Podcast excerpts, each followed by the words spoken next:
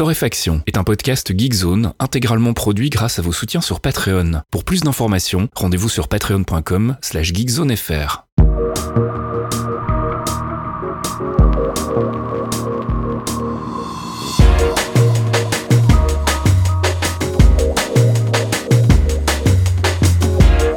Bonjour Geekzone et bienvenue dans ce 197e épisode de Torréfaction. On se retrouve comme toutes les semaines le jeudi soir pour les abonnés Patreon, le vendredi matin pour les autres avec une sélection de l'actu, une sélection que je réalise avec mon ami Caféine. Bonjour Caféine. Hello, bonjour. Ça va bien? Ouais, super, génial, extraordinaire. Communique un peu de joie de vivre, merde. Écoute, euh, oui, euh, merde, ah oui, c'est ça, on a dit de l'entertainment fast kill, bordel. Donc toi, tu n'as pas mal au dos, moi, je n'ai pas des semaines compliquées, tout va bien. et l'actualité est extraordinaire. Donc, concentrons-nous là-dessus, je pense. Voilà. C'était mieux comme ça Comment tu, tu, tu, tu le sens mieux là? C'était tout à fait correct. On sentait qu'il y avait un petit peu de, un petit peu de manque de spontanéité, peut-être. Pas du tout. Bon, Allez, attaquons avec le gaming et on va commencer avec Elden Ring. Alors Elden Ring qui fait son petit teasing. Euh, Elden Ring pour ceux qui ne connaissent pas, c'est le prochain jeu de From Software, euh, les messieurs de chez Sekiro, de Dark Souls et compagnie. Euh, et du coup, il y avait une première vidéo de gameplay présentation du jeu cette semaine, euh, bah, juste pendant que je préparais ce podcast, hein, évidemment pour me faciliter la vie. Cela dit, c'est mieux que les présentations à 19h juste après qu'on ait fini d'enregistrer le podcast. Donc c'est clair. Je peux en parler. Euh, du coup, je vous ai linké euh, la vidéo qui va bien pour être au courant euh, de tout. Alors, je l'ai même fait mieux que ça. Je vous ai linké le post du forum qui reprend toutes les informations comme ça. Vous pourrez vous immiscer dans la conversation directement. Euh, alors, bon, il y a beaucoup de choses à en dire, mais je vais pas épiloguer sur un teaser qui est une, présentation euh, pas toujours d'ailleurs ultra bien montée. Moi, j'aime beaucoup le fait que les mecs de chez Namco Bandai qui éditent balance en fait la vidéo sur YouTube avec tout le pré-roll. C'est-à-dire que tu as le timer qui défile pendant 10 minutes. merci beaucoup la bande passante et merci beaucoup les disques durs de chez Google. Enfin bon, bref, les mecs faites un effort quand même. Euh, on voit directement euh, dès l'ouverture que bah, c'est très très beau. Ce jeu se présente plutôt bien d'un point de vue graphique. J'ai envie de dire que vu From Software et ce qu'ils ont fait précédemment, on n'est pas tellement surpris. Euh, le premier truc qui va vous sauter aux yeux, c'est qu'on est en open world maintenant. Il y a des montures, euh, et vaut mieux parce que la carte est énorme. Quand je dis énorme, c'est huge. Ils ont rajouté une fonctionnalité de marqueur pour savoir où vous devez aller. Merci Zelda. Breath of the Wild, c'est exactement pareil. Hein. Ça vous fait un pilier de couleur dans le, au loin, comme ça vous voyez où vous avez mis le marqueur sur la carte dans le monde en 3D, ce qui est très très pratique. Ça a l'air de beaucoup plus parler. Il y a les NPC qui sont bien plus bavards et peut-être, on espère, moins cryptiques qu'avant, mais on reste dans euh, le même type d'ambiance que, les, Dark Souls. Euh, on pourrait parler de Dark Sekiro parce qu'ils ont intégré maintenant une fonctionnalité de stealth. Donc tu as des endroits où il faut vraiment te balader sans te faire repérer. Sinon, tu as des strums que, bon, a priori, t'es peut-être pas censé pouvoir les buter tout de suite, donc mm. il vaut mieux pas se faire voir. Euh, et en termes de d'environnement, d'ambiance générale, on, on, reste sur des bases connues, mais qui apparemment veulent quand même faciliter la vie aux joueurs. On va pouvoir se téléporter un petit peu partout, on va pouvoir euh, du coup euh, avoir des, des, moins de stress quant au chemin parcouru. Si tu meurs, il va falloir revenir, etc.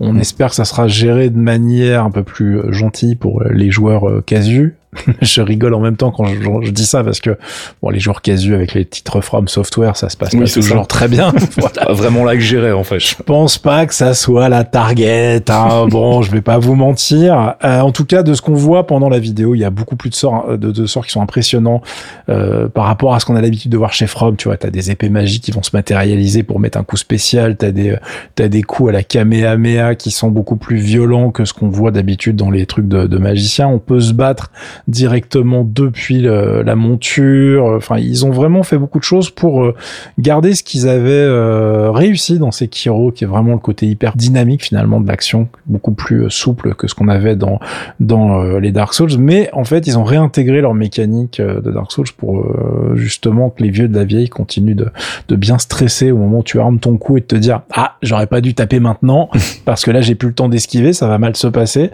Bref, vous avez plein d'infos qui ont été réunies réunis déjà sur le forum par nos euh, petits users. Merci Thomas qui avait fait la, la première euh, la première moisson. Euh, évidemment, hein, je vous juge tous d'avoir précommandé les trucs à 250 balles avec la, la, figurine. Hein. Je me moque, c'est normal. mais en attendant, tout est déjà sold out. Donc je crois qu'ils n'écoutent pas tous Torréfaction. On sur eux. mais je suis je suis assez intéressé. Il va falloir attendre que le 25 février arrive puisque alors ça devait sortir au mois de janvier, mais là la date c'est 25 février 2022. Ça sort sur PS5, PS4, Xbox One S, X et PC. Euh, donc il y en aura un peu pour tout le monde, sauf si vous avez une petite console portable avec un N dessus. euh, voilà, c'est tout ce que j'avais à dire sur le jeu. Et j'ai quand même hâte d'y jouer, sachant que j'ai toujours pas fini Sekiro, mais ne dites pas à certaines personnes qui me l'ont offert parce que je vais me faire engueuler. et puis ça se passe toujours pas très bien pour New World. Hein. Oh, pourquoi tu dis ça? Mmh, On n'est pas gentil avec New World. Euh, non, New World, apparemment, bah écoute, ils ont déjà perdu la moitié de leurs joueurs, ça se passe bien, tout se passe comme prévu, comme on dit.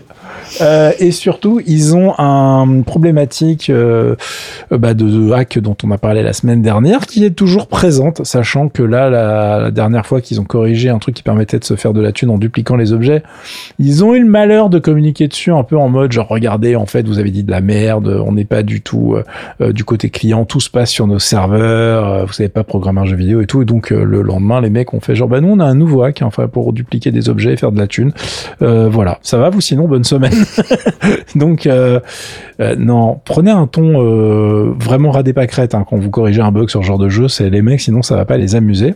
donc je suis toujours pas certain qu'ils arrivent à débugger ce truc-là vite. En tout cas, bon, bah, les problèmes économiques dont je parlais la semaine dernière sont toujours là. Je vous linkerai dans le billet qui accompagne le podcast une news qui en parle, que vous puissiez voir tout ça par écrit. Et puis EverQuest bouge toujours. Eh, ça j'aime bien, hein. ça t'y attends pas. Hein. Et 2021, on fait une news sur EverQuest 1, sorti en 1999. Qu'est-ce qu'il y a? Euh, Alors si vos cheveux sont blancs ou tombés, euh, vous connaissez ce MMO qui est donc un des précurseurs du genre, j'ai pas besoin de le présenter.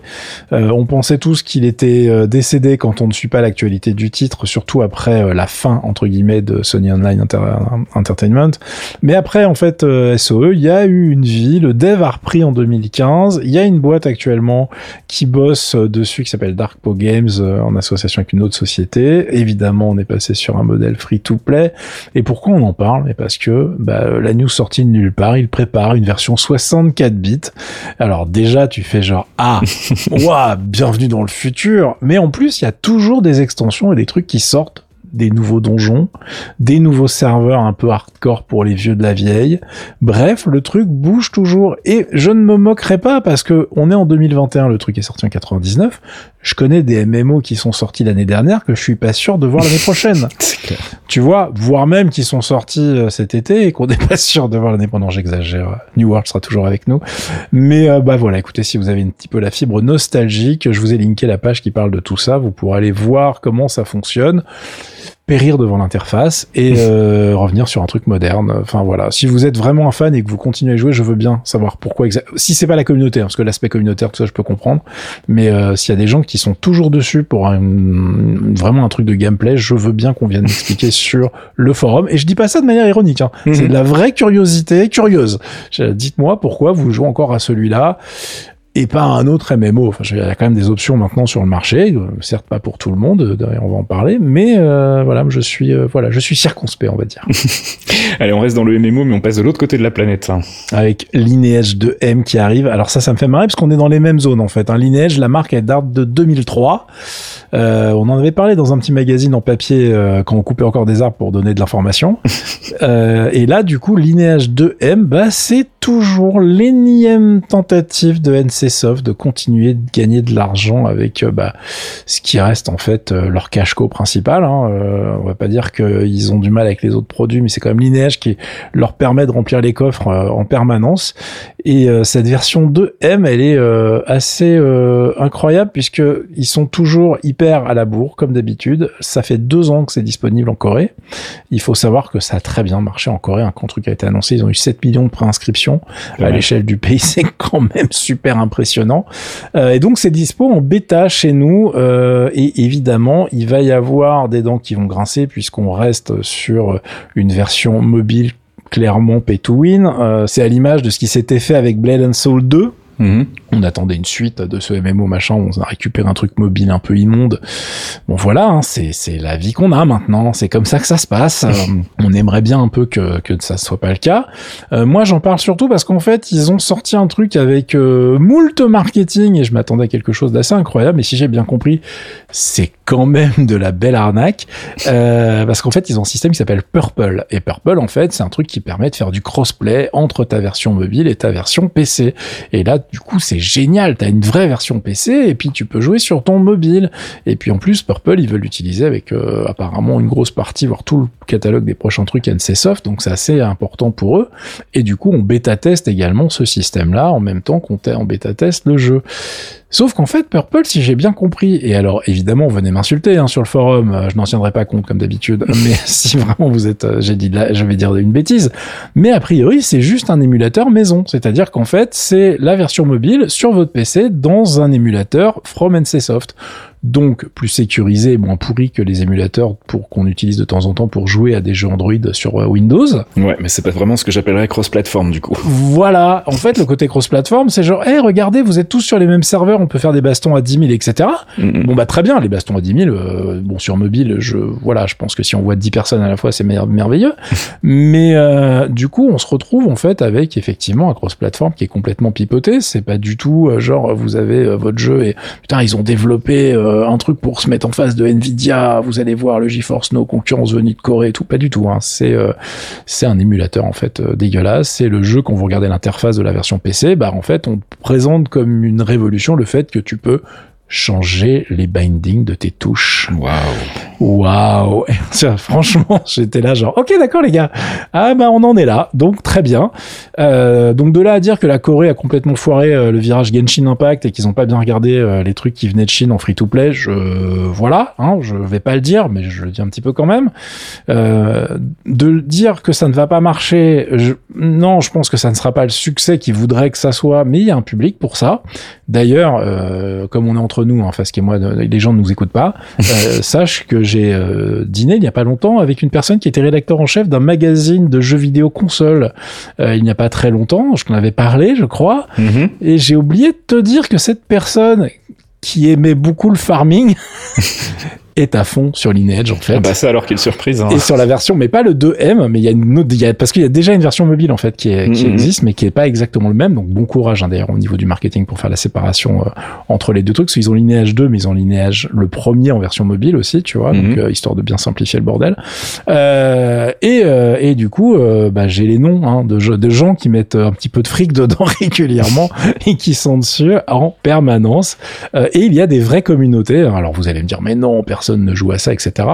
Si, si, parce que non seulement j'ai dîné avec cette personne dont je ne révèle pas le nom, euh, pas du tout écos, et, euh, et on était dans un resto qui est tenu par un mec qui joue au jeu, et c'est comme ça qu'ils se connaissent. D'accord. Et là, tu te dis, ah, mais putain, ça va loin, en fait. Et donc, ça fonctionne, il y a un public, parce que, bah, on peut pas euh, nier qu'il y a pas mal de gens qui sont assez friands, ils sont clients de ce type de jeu, mais ils ont pas le temps de se mettre devant un PC et puis d'aller faire du FF14, des runs, machin, mais ils ont toujours, en fait, cette envie de la drogue, tu vois. Et, et, et du coup, bah, ils rusent et ils vont jouer à des titres mobiles euh, qui permettent en fait bah, de suivre l'action, suivre les, les, les différentes communautés auxquelles tu participes euh, directement depuis ton téléphone euh, et de te poser dans ton canapé avec ta famille et de faire genre, genre non non mais je t'écoute chérie putain on se fait attaquer les gars là faut faire un truc parce qu'évidemment il y a toujours la dimension PVP hein, dans toute la série Lineage donc ça nécessite euh, quand on est vraiment impliqué dans le jeu d'être toujours un petit peu euh, bah, pas trop loin de son device parce que Mhm. une attaque est si vite arrivée. voilà. Bon, en tout cas, on n'en reparlera jamais, hein, je vous préviens, sauf, euh, sauf miracle. Mais maintenant, vous savez que ça existe et vous savez qu'il y a des gens qui y jouent et ceux qui disent non, non, pas du tout. Peut-être qu'ils vous mentent. Et puis tu voulais tirer les oreilles de Twitch. Ah, une petite news rigolote. euh, Twitch euh, serait une super machine à blanchir, surtout dans certains pays. Quelle surprise extraordinaire. Alors, ouais. Alors en fait, ce qui se passe, c'est que il y a des streamers en Turquie qui ont été euh, chopés euh, pour aider en fait à blanchir de l'argent euh, de certaines personnes. On parle quand même d'un petit truc qui serait à minima 10 millions de dollars. hein. On n'est pas en train de parler, voilà, on parle pas non plus de 5 francs. euh, c'est vraiment, j'ai dit 5 francs, j'ai Oui, vraiment ouais, dit t'as- 5 ouais, ouais, francs. t'es super vieux là. Je suis- super fatigué surtout, mais ce qui est peut-être parce que je suis super vieux. Cette semaine n'en finit, ce mois n'en finit pas et c'est une horreur. Bref, on y est, on est présent. Donc les 10 millions de dollars, comment ça marche? L'arnaque était quand même relativement simple. En fait, les mecs, ils contactaient des streamers pas trop connus. Ces streamers-là, ils leur disaient, écoute, mon bonhomme, on va te filer mes masses de bits. Vous savez, c'est la monnaie. Euh, on peut, on peut tipser les gens sans s'abonner à la chaîne. On peut s'abonner à la chaîne, mais ça, c'est un des prix fixes. Les donations, ça passe pas par le même système. Donc, le système des, des bits permet, via la monnaie de Twitch, de donner de l'argent aux streamers en plus quand on kiffe ce qu'ils font. Donc, très bien, les mecs, ce qu'ils vont faire, c'est qu'ils vont donner plein de bits à ces petits streamers-là, qui, eux, s'engagent à reverser 80% de ce qu'on leur file Le grand classique, ouais. directement au mec qui les a payés. Évidemment, tu peux essayer de tout garder pour toi, mais je pense que dans ces cas-là, tu perds tes jambes. hein. Euh, donc bon, c'est un choix de vie. hein. Il faut courir vite. Voilà, courir vite ou décider de plus courir du tout jamais. c'est ça. Donc c'est c'est un petit peu problématique. Euh, évidemment, ça a fini par se voir quand les mecs se sont mis à déclarer des sommes. Parce qu'évidemment, euh, il il- il y, en a qui ont voulu jouer le jeu hein, et qui ont déclaré les sommes qu'ils gagnaient chez Twitch. Ce qui est complètement con quand tu sais que tu vas rendre une partie de cet Bah argent. oui. Mm. Donc euh, je me dis bravo les gars, vous êtes des génies. Euh, et évidemment, euh, les autorités ont commencé à lever un sourcil, à se dire mais qu'est-ce qui se passe? Et derrière, il y a surtout eu une gourmandise de la part de ces gens-là qui se sont mis à contacter des streamers un peu plus connus. Bah oui. Euh, et du coup, les streamers les plus connus, bah, ils ont fait des screenshots, ils ont commencé à balancer ça sur les réseaux sociaux, ils ont fait qu'est-ce que c'est que ce bordel Et c'est parti en couille instantanément. Euh, et évidemment, maintenant, tout le monde est en train de se dire genre, mais euh, bon, la Turquie, d'accord, très bien, mais les autres pays, du coup, comment ça se passe? Mm, mm, mm. Est-ce qu'il y en aurait pas un petit peu partout en fait de ce système-là? Donc voilà, ça va être la prochaine, bah, le prochain bordel, on va vous- on va dire, hein, parce qu'en ce moment en plus euh, Twitch un peu mangé à toutes les sauces. euh, Il y a il y a quand même beaucoup beaucoup beaucoup de choses à en dire, et j'ai pas du tout envie de rentrer dans ces polémiques-là aujourd'hui. Voilà, vous avez vu mon niveau de fatigue déjà, donc on va être très très calme et on va enchaîner sur des trucs simples. Avec un nouveau perso dans Valorant. Ouais, alors un perso qui est français qui s'appelle Chamber. Me demandez pas pourquoi. Quand tu choisis un prénom pour un personnage qui est censé être un dandy français, tu pourrais. Oui, Chamber, c'est un peu bizarre. Bah ouais, parce que combien de non chez nous Chamber jamais. Hein. Je je crois qu'on en a pas en fait. Hein. Donc euh, bah Riot les gars, s'il vous plaît, vous vous ratez jamais. Mais là je trouve que c'est pas très crédible. Bon, je vous demande pas d'appeler baguette, hein, mais euh, bon voilà, le mec il sort des oui monsieur machin etc. Tu vois super, c'est vraiment c'est caricature. le- c'est la caricature du serveur parisien qui est tueur à gage, ok? Tu vois? Et le mec est vraiment super euh, propre sur lui, droit comme un i. euh, c'est hyper drôle, quoi. C'est il sort d'un per- il sort d'un Pixar en fait le mec. du coup, mais enfin moi j'adore, hein, ça fonctionne très très bien. Il est présenté dans une vidéo qui est excellente comme d'habitude chez Riot, qui casse tout en ce moment avec ses vidéos de tous les dans tous les sens. C'est vraiment magnifique. Par contre, on n'a pas d'infos sur ses pouvoirs vraiment. Pour l'instant, on ne connaît pas son kit. C'est juste une vidéo de présentation. Le perso sort le 16 novembre. Euh, Il y a évidemment un nouveau Battle Pass qui sort en même temps. Les skins sont toujours hors de prix. Merci Riot. Euh, mais bon, évidemment, j'ai du mal à râler en ce moment puisque bon, j'attends euh, avec impatience Arkane euh, sur Netflix qui sort le 7 novembre. Et je sais bien que c'est payé avec l'argent des gens qui achètent des skins, donc pas le mien quelque part. Donc je continue d'en profiter gratuitement. Écoutez, moi ça me va, personne me force, euh, je ne vais pas râler. Et puis on termine cette section gaming avec des news du côté de chez Blizzard. Oh oui, parce que tout se passe bien chez Blizzard. Chouette alors, j'avais envie Tout va de bien parler. chez tout le monde en ce moment. Et c'est moi ou quoi? Je sélectionne que des news de où ça va pas ou qu'est-ce qui se passe? Je, je... Pourtant, je vous jure, hein, il- ça va en fait. hein.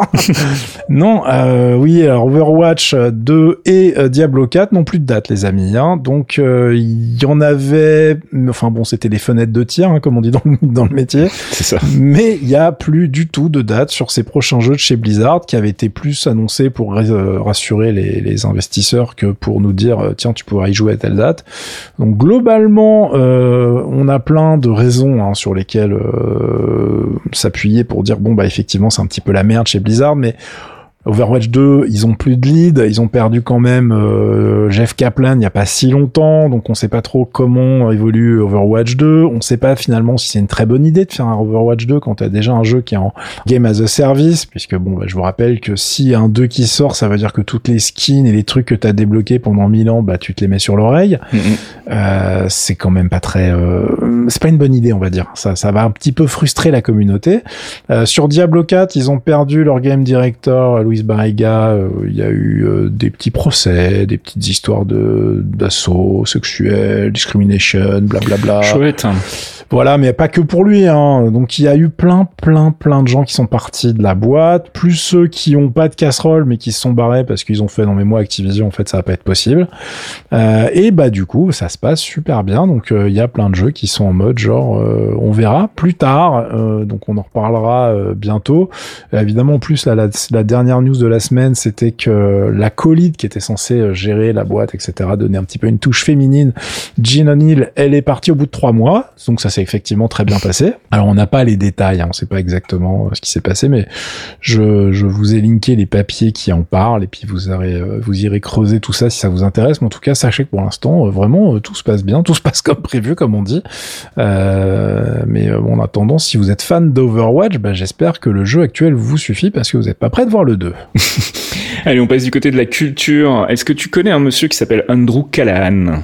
Pas du tout, mais je connais un jeu qui s'appelle Channel 5, c'est pour ça que ça m'intéresse. Alors, ça n'a rien à voir avec le jeu, je pense. Oui, parce que c'est Space Channel 5, en fait. Andrew Callan, c'est un monsieur que j'ai découvert euh, après tout le monde. Tu découvres le, le, type qui a un million d'abonnés sur YouTube, tu sais, tu penses avoir fait la découverte de l'année. Donc, merci à Gong de m'avoir fait découvrir euh, ce personnage. Alors, c'est un, un, très très jeune journaliste, en fait, qui est basé à, à Seattle, euh, aux États-Unis. Il a 24 ans, si je dis pas de bêtises. Et en gros, son kiff, ça a toujours été de monter dans un camping car et de faire le tour des États-Unis, d'aller euh, interviewer les gens, prendre un peu le pouls de la population. Et donc, bah, il a lancé une première série en fait qui s'appelait euh, Quarter Confessions, euh, dans laquelle bah, il allait interviewer des gens dans la rue un peu sur tout et n'importe quoi. Ensuite, il a lancé All Gas No Breaks, qui a été une chaîne YouTube qui a littéralement explosé. Enfin, il y a eu, voilà, c'est là où il a eu un million d'abonnés. Et en gros, le principe, c'est il se balade dans des events, souvent des trucs un peu politiques, mais pas toujours. et il va interviewer les gens. C'est très brut de coffre monté un peu à l'arrache euh, avec des petits effets un peu rigolos, mais en même temps c'est pas toujours rigolo et c'est vraiment pour le coup, enfin on sent qu'il y a derrière une vraie volonté d'aller euh, montrer un peu ce qui se passe au jour le jour dans la vie des, des, des gens normaux, on va dire entre guillemets, euh, et pas par le prisme des médias euh, plutôt généralistes. Il a un ton vraiment assez assez excellent et donc là il a lancé parce qu'il a perdu en fait les droits. Je vous, je vous raconte pas, dans, enfin je rentre pas dans les détails, mais il a perdu les droits de All Gas No Breaks parce qu'à l'époque il avait signé un contrat pour que ce soit diffusé sur une chaîne, je sais plus laquelle, et euh, bah, il s'est rendu compte après coup qu'en fait, il aurait mieux fait de le lire parce qu'il a perdu le nom, il a perdu le droit de pouvoir euh, profiter du truc. Donc il a décidé de se barrer. Et donc avec ses deux potes qui l'accompagnent donc dans son camping-car à travers les États-Unis, il s'est dit bah, c'est pas pour autant qu'on va arrêter. Donc il a lancé un nouveau projet qui est similaire, hein, c'est globalement la même chose. Ça s'appelle Channel 5 et le premier épisode c'était sur Spring Break hein, et c'est euh, voilà c'est euh, c'est là où tu te dis en fait le monde est vraiment mal barré parce que les individus qui croient sont assez euh, hauts en couleur on va dire pour dire ça gentiment. oh comme c'est bien trouvé. Je suis fan. ce qui est bien c'est que ça alterne entre des épisodes rigolos comme l'épisode sur Spring Break et puis un épisode sur le procès de Derek Chauvin, tu sais le, le flic aux États-Unis qui a été euh, voilà qui a été accusé pour le meurtre de George Floyd. Euh, et voilà donc euh, il y a il va interviewer les gens autour de l'endroit où se tient le procès, où il va y avoir le verdict, et puis il interviewe les gens au moment où il y a le verdict et tout. Et tu vois vraiment il y a une constante dans tous ces reportages, c'est que tu as une espèce de une espèce de colère en fait qui monte partout en fait, dans, mais que ce soit à droite, à gauche, sur l'échiquier politique, chez les pauvres, chez les riches, tout le monde commence un peu à être en, en colère. Et ça retranscrit bien tout ça. Alors je le vends assez mal parce qu'en fait finalement c'est un projet qui pas facile à vendre, un peu comme euh, euh, How to with euh, John Wilson dont j'avais parlé il y a quelques semaines. C'est un peu le même principe. En fait, c'est vraiment du gonzo journalisme. Il va avec son micro, ses deux potes, sa caméra, qui est une vieille caméra super lourde. C'est pas du VHS mais presque. Et il filme les gens, il interviewe les gens. Il y a un reportage de Vice en fait que je vais vous linker dans le biais qui accompagne ce podcast. C'est un reportage d'une demi-heure qui le suit en fait pendant une partie de sa tournée, on va dire, et qui permet de voir un peu comment il travaille et tout. Le mec est super intéressant. Il a l'air super smart en plus. Donc voilà, je vous invite à aller jeter un coup d'œil sur Channel 5. Euh, J'ai linké donc la chaîne et le reportage Vice dans le biais qui accompagne ce podcast. Et puis je voulais vous parler de musique aussi histoire de souffler un petit peu. Oui, mais nous de la musique douce. c'est de la musique douce pour le coup. On va parler d'Ulrich Schnauss qui sort sa quatrième collaboration avec Mark Peters. Ulrich Schnauss, c'est un compositeur allemand qu'on retrouve euh, actuellement au sein de la formation euh, Tangerine Dream. Il fait partie du nouveau line-up. C'est un monsieur que j'aime beaucoup, dont j'ai déjà parlé dans Torréfaction, qui fait une espèce de musique électronique très planante avec des, des inspirations shoegaze, beaucoup de reverb, etc. Des, des, des nappes très, euh, très planantes. Il n'y a pas d'autre mot. Et donc, il collabore ici avec Mark Peters pour la quatrième fois, qui lui est un compositeur euh, britannique. Ils ont sorti un album donc qui s'appelle Destiny Waving. On va s'écouter un extrait, le morceau Words Can Be Dismissed.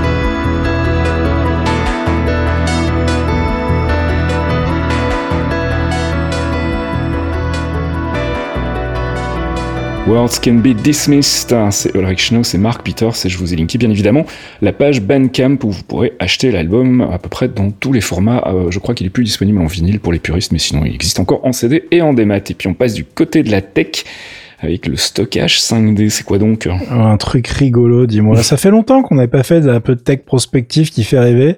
J'ai vu la news passer, je me suis dit tiens, on va en parler, ça va être rigolo.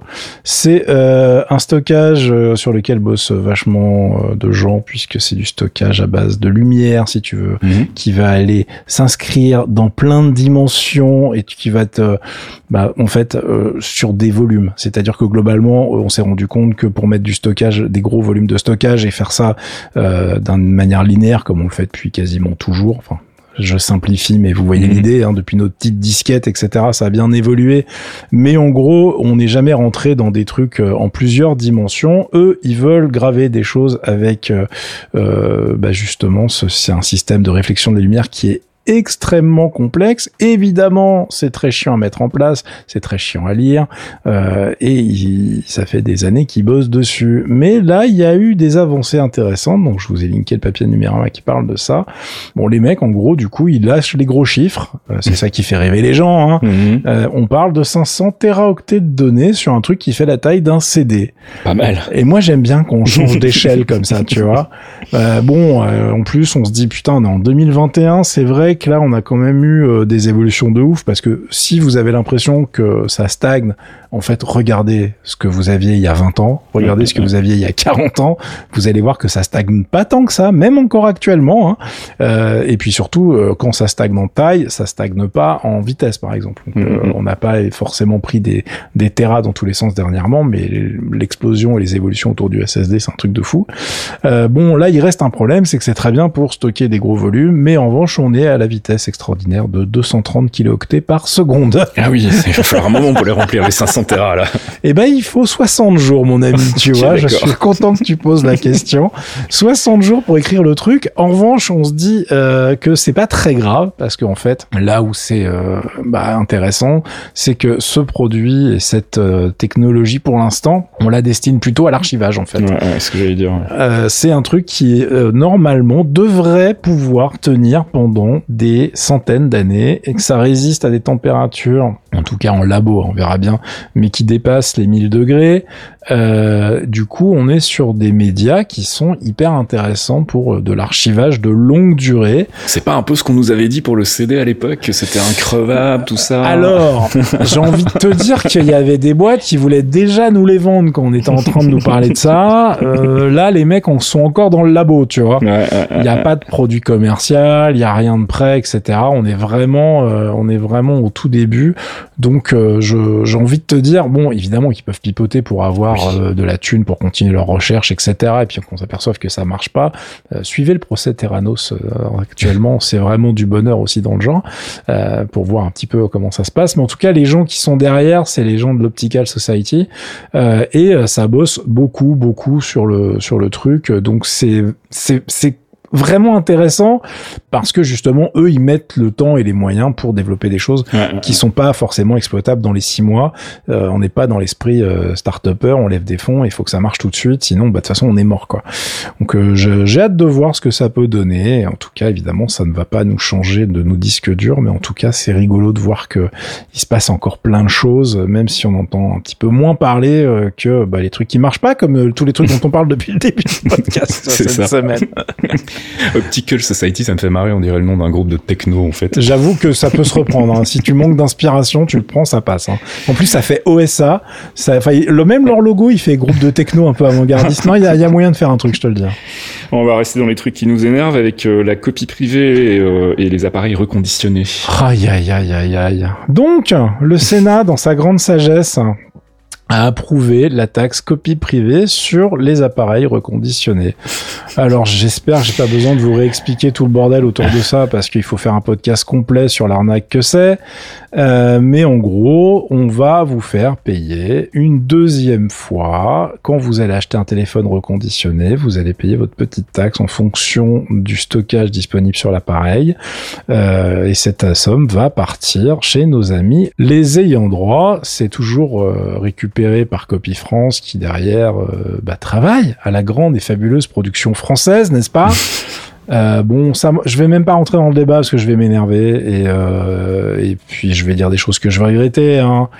Mais euh, on espérait, étant donné qu'il y a quand même pas mal de personnes au niveau politique et y compris au Sénat qui étaient, euh, qui voyaient bien que c'était une connerie, on espérait que ça soit bloqué, mais non, pas du tout. Euh, comme d'habitude, les mecs ont fait ce qu'ils veulent et ils ont récupéré le truc, donc ils vont continuer à ponctionner de la thune là-dessus, alors qu'évidemment ils ont déjà pris la taxe une première fois au moment où le c'est un peu la double peine. ah oui, oui, c'est qu'on est complètement dans la double peine et dans le foutage de gueule. hein. Mais moi, ce que je trouve extraordinaire, c'est le timing. Hmm. C'est-à-dire qu'on est en pleine COP 26 de, du, du, du- de la branlette, hein, parce que bon, Ouais, ouais. la COP 26, on peut aussi en débattre pendant très longtemps, mais c'est Jeff pas le- Bezos qui va en jet privé, super. tout le monde, tout le monde y va en jet privé, mais tout le- tous les grands, c'est, euh, enfin, c'était la fête du. Bientôt, c'est le galamètre en fait, tu vois. C'est ça.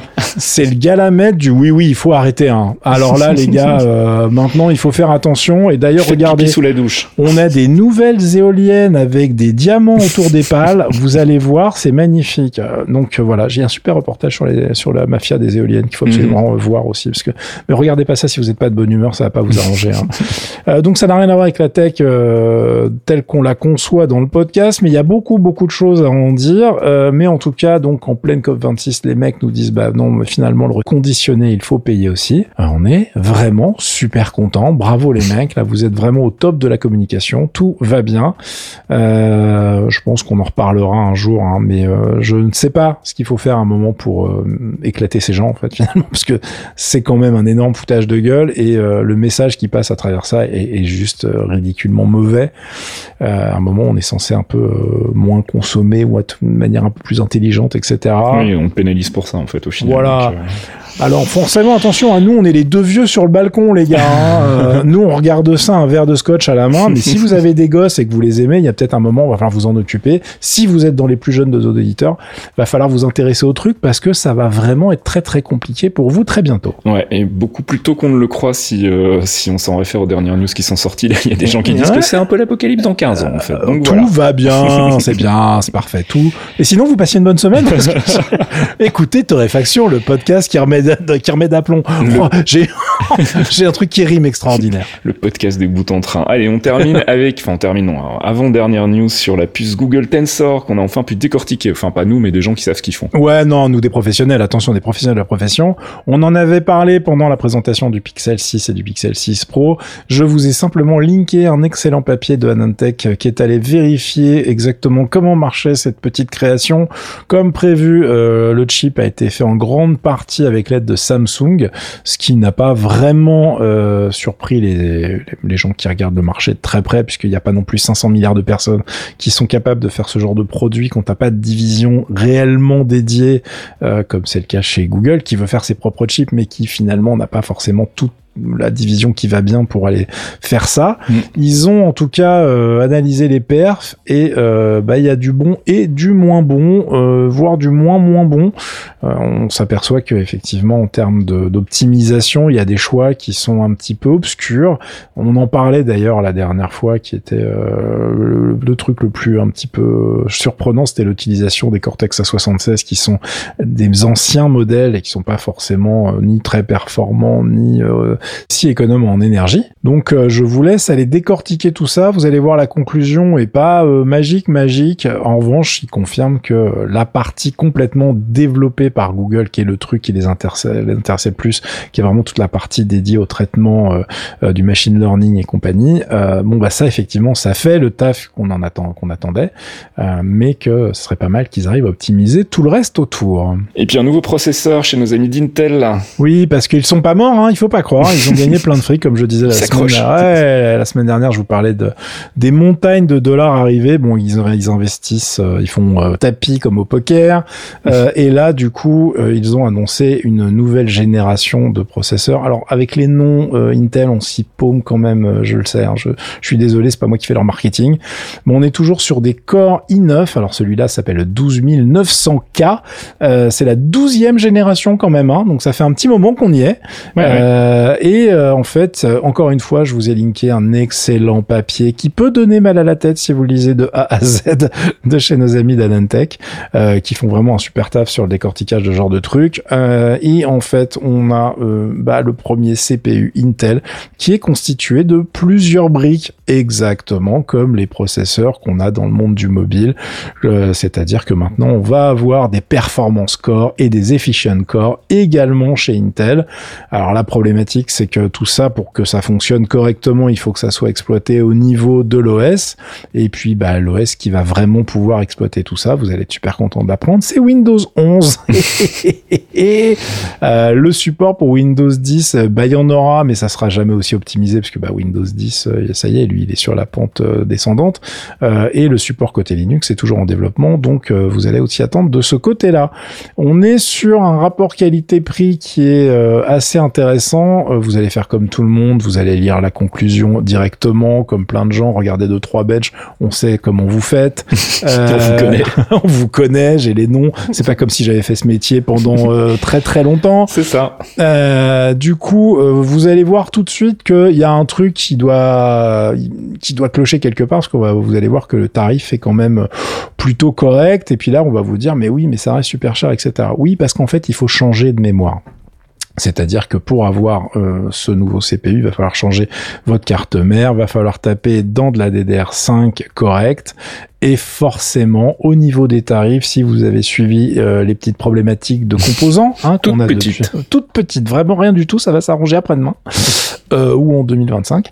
Euh, bah évidemment, les tarifs sont pas extraordinaires, donc euh, ça fait gonfler la facture assez rapidement. Le CP lui-même va sortir euh, chez les ricains aux alentours de 650 dollars sans la tasse, sans la TVA. Hein, détendez-vous, c'est-à-dire que ça va être beaucoup plus cher chez nous. Ce qui le place actuellement entre les deux gros Ryzen 9 euh, qui sont dispo sur le marché. Ce qui est une bonne nouvelle pour Intel, hein, parce qu'en plus, euh, apparemment, ils ont vraiment fait des, excellents scores et ils ont très très bien travaillé sur les performances single core. Sur le reste, bon, bah, ça va toujours rester assez compliqué de renouveler une plateforme là maintenant avec un truc qui est l'air d'être, c'est une bonne piste si tu veux, mais c'est pas une technologie qui a l'air d'être mature. C'est un peu le truc développé, euh, faut y aller, faut qu'on ait quelque chose là maintenant mhm. tout de suite, euh, et, on verra plus tard euh, pour faire quelque chose de complètement, euh, on va dire carré entre guillemets. Évidemment que les, les, les gros développements lancés par le nouveau patron d'Intel ne sont pas encore disponibles. Il va falloir un peu de patience pour voir ce que ça va donner dans quelques mois, voire années. Donc je vous laisse aller décortiquer tout ça. Je j'ai pas moi-même eu le temps de vraiment lire tout ce qui était disponible sur le sujet, donc j'ai pas envie de vous dire des bêtises. S'il faut en reparler parce qu'on découvre des choses intéressantes, on en reparlera. En tout cas, en termes de, produits, les gens qui veulent pas aller sur de l'AMD pour des raisons euh, X ou Y seront très contents de voir que maintenant il y a des choses disponibles où t'as pas l'impression d'être complètement à la ramasse si t'as pas pris euh, le dernier Ryzen du moment. Voilà, je, je, vous laisse aller regarder les benches euh, et, et, et, saliver, hein. Puis après, vous irez voir les tarifs et les dispos et je pense que dire. voilà, si vous en voulez un sous le sapin, va falloir euh, être un petit peu malin parce que bon, ça, ça peut être compliqué. Même si euh, Intel normalement là, ça essaye de gérer ses, ses prods, mais comme il travaille maintenant avec des usines externes, je sais jamais qui va fabriquer quoi. Mm-hmm. ça peut être, ça peut être vite compliqué. On verra ça très très vite de toute façon si c'est dispo. Là, c'est les premiers tests sur des samples pour les tests, les dispo au magasin. Il va falloir attendre encore quelques temps pour avoir une idée du problème.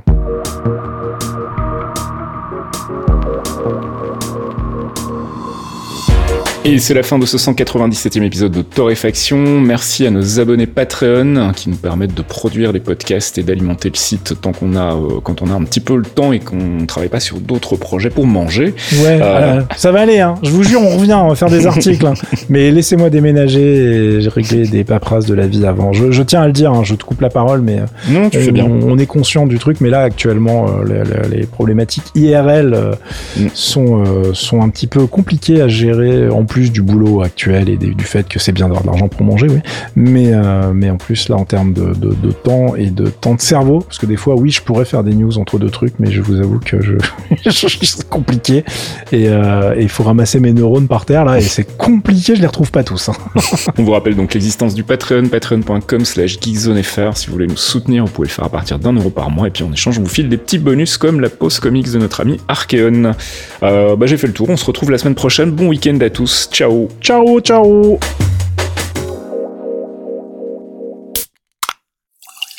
Un podcast signé Faskill. Faskill.com des actus, des dossiers, des tutos, des podcasts, Geekzone c'est le site de la culture geek sous toutes ses formes et aussi une communauté en or. Retrouvez-nous sur geekzone.fr et soutenez-nous via Patreon, geekzone.fr par des geeks pour des geeks.